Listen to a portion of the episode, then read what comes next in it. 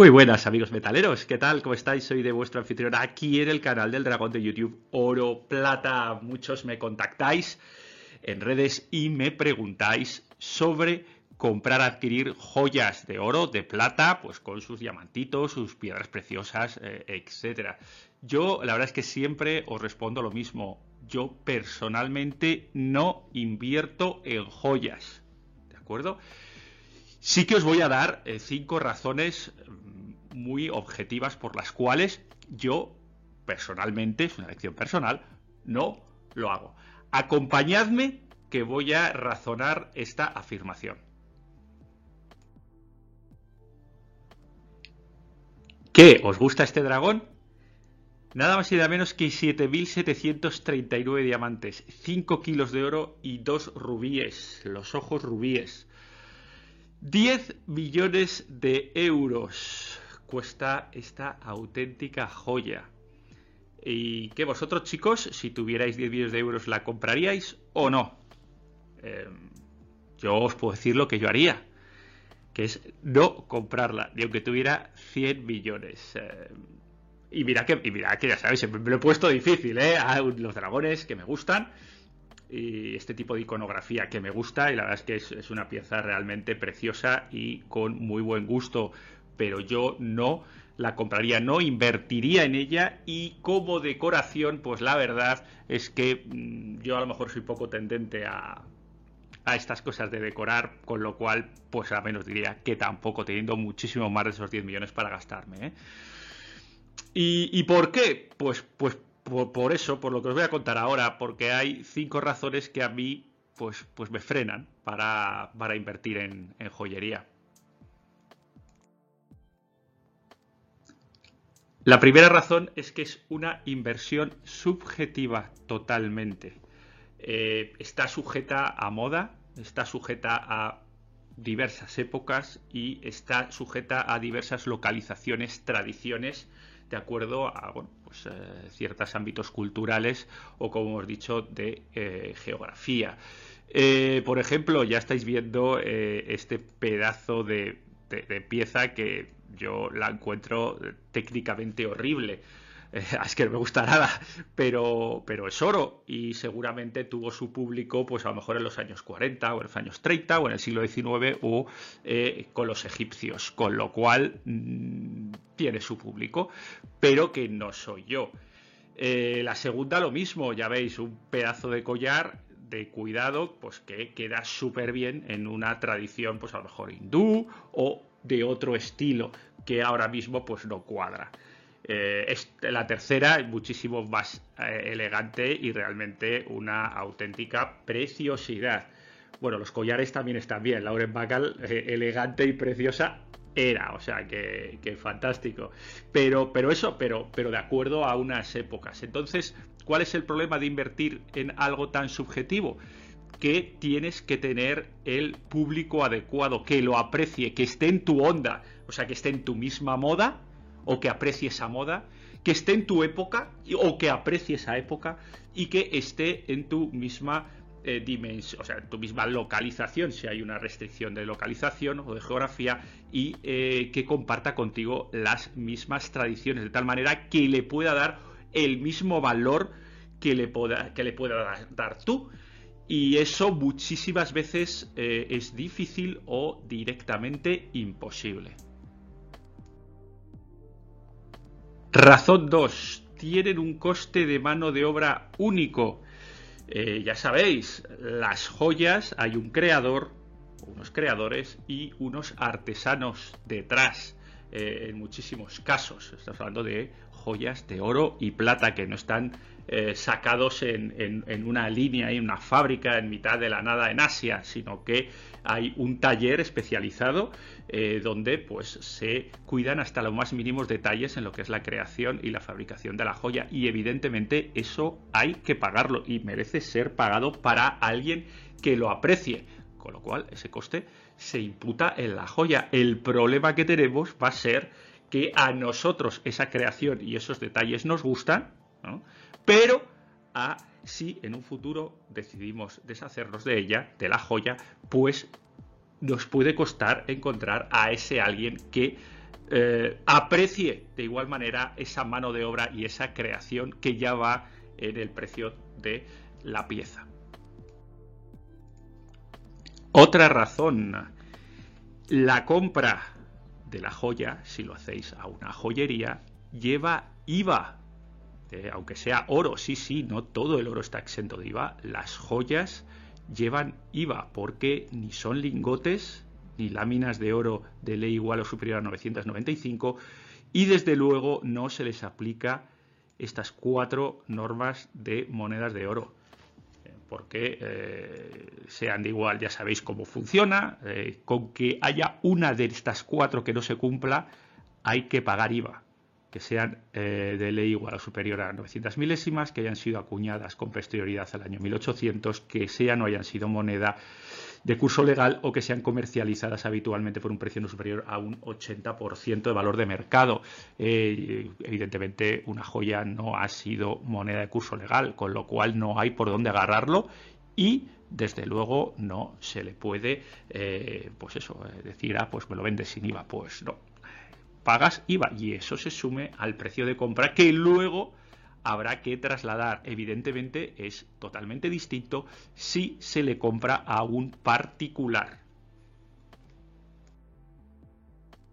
Y hablando de compraventa particulares, eh, ¿cómo sabéis lo que estáis comprando? Porque es muy, muy complicado. Si os presentan una joya, eh, ¿cómo sabéis y no estoy hablando, por supuesto, de una joyería profesional, eh, estoy hablando de entre particulares, ¿cómo sabéis la ley? ¿Cómo sabéis el oro, la plata que contiene. Por supuesto que hay marcas, por supuesto que hay una legislación española, aquí la tenéis, os dejo, eh, artículo 8, platino eh, 950 milésimas, oro primera ley eh, 0,75, oro segunda ley 0,585, plata 0,925, bueno, aquí lo tenéis.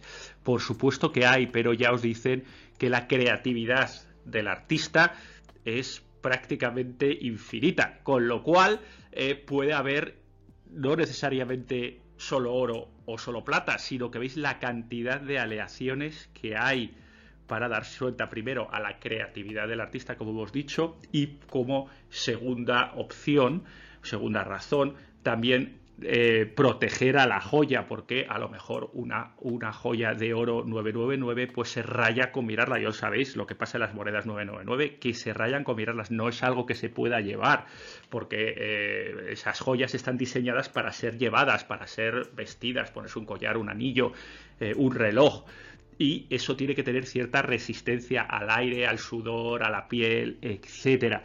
Y no tenemos una manera clara de saber cuáles son las aleaciones. Eh, sí, efectivamente hay eh, marcas eh, que pueden darnos pistas, pero se quedan ahí, en pistas.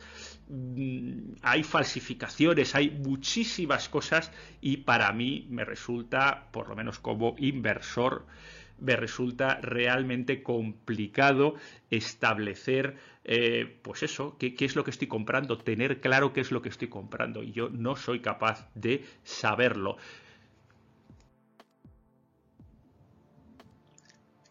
Así es, es muy difícil de valorar la compra y la venta no sé si es caro o barato. Aquí veis, por ejemplo, eh, esto lo he sacado de una página de subastas de joyería. Ya veis, anillo ancho con rubíes, eh, precio salida 200 euros, se ha vendido. 200 euros, ¿por cuánto lo compraríais? ¿300? ¿350? ¿200? Pues no, lo sé, chicos, yo tampoco lo sé. O sea, ese es el tema. Un profesional, por supuesto que lo sabe alguien que se dedica a la compraventa de joyería o a, eh, bueno, pues tiene un local pues de compraventa de oro.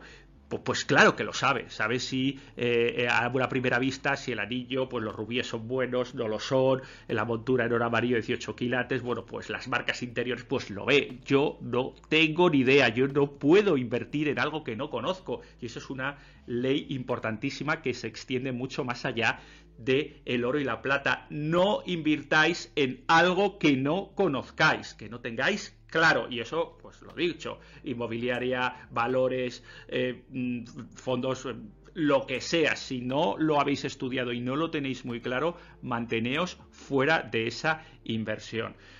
Luego también, si os recordáis, el grandísimo episodio que hicimos eh, con nuestro amigo de la compraventa de metales, nos lo dijo clarísimo. Él cuando compra una joya, las piedras que tengan no cuentan, salen para afuera. La ley es importante y le va a hacer los eh, test que necesita para saber la pureza de ese oro o de esa plata, porque luego va a ir a fundir y el diseño no cuenta, es decir, muchas de las cosas que establecen el precio cuando lo compramos, cuando lo vendemos, no cuentan. Y luego hay otra cosa que no cuentan para nada y a nosotros nos puede doler. Y es que la persona que nos va a comprar la pieza le da igual lo importante que haya sido la pieza para nosotros, le da igual si esa pieza ha pertenecido a nuestra familia por generaciones o a nuestra abuela preferida o lo que sea, o si fue la alianza con la que se casó nuestra madre. Les da igual, ese valor que nosotros le damos a una joya no sirve para el comprador. Además, no hay comparativas válidas, no es fácil decir eh, entre esta joya y esta joya porque una es más cara y porque es una más barata. Pues, pues lo mismo. Con lo cual, pues, eh, chicos, eh, si no sabéis, pues, pues, o, no, o yo no sé, que soy el primero que de esto no sé, no me meto. Si no lo sé, no me meto. ¿Cuándo comprar joyas entonces? Hay dos excepciones para mí, y esto es una opinión muy personal. La primera es que hay cosas que son realmente joyas, donde efectivamente se paga el material metal, puede ser de oro, por ejemplo, y donde se paga el diseño y donde se paga eh, el montaje, y ahí son los relojes de lujo.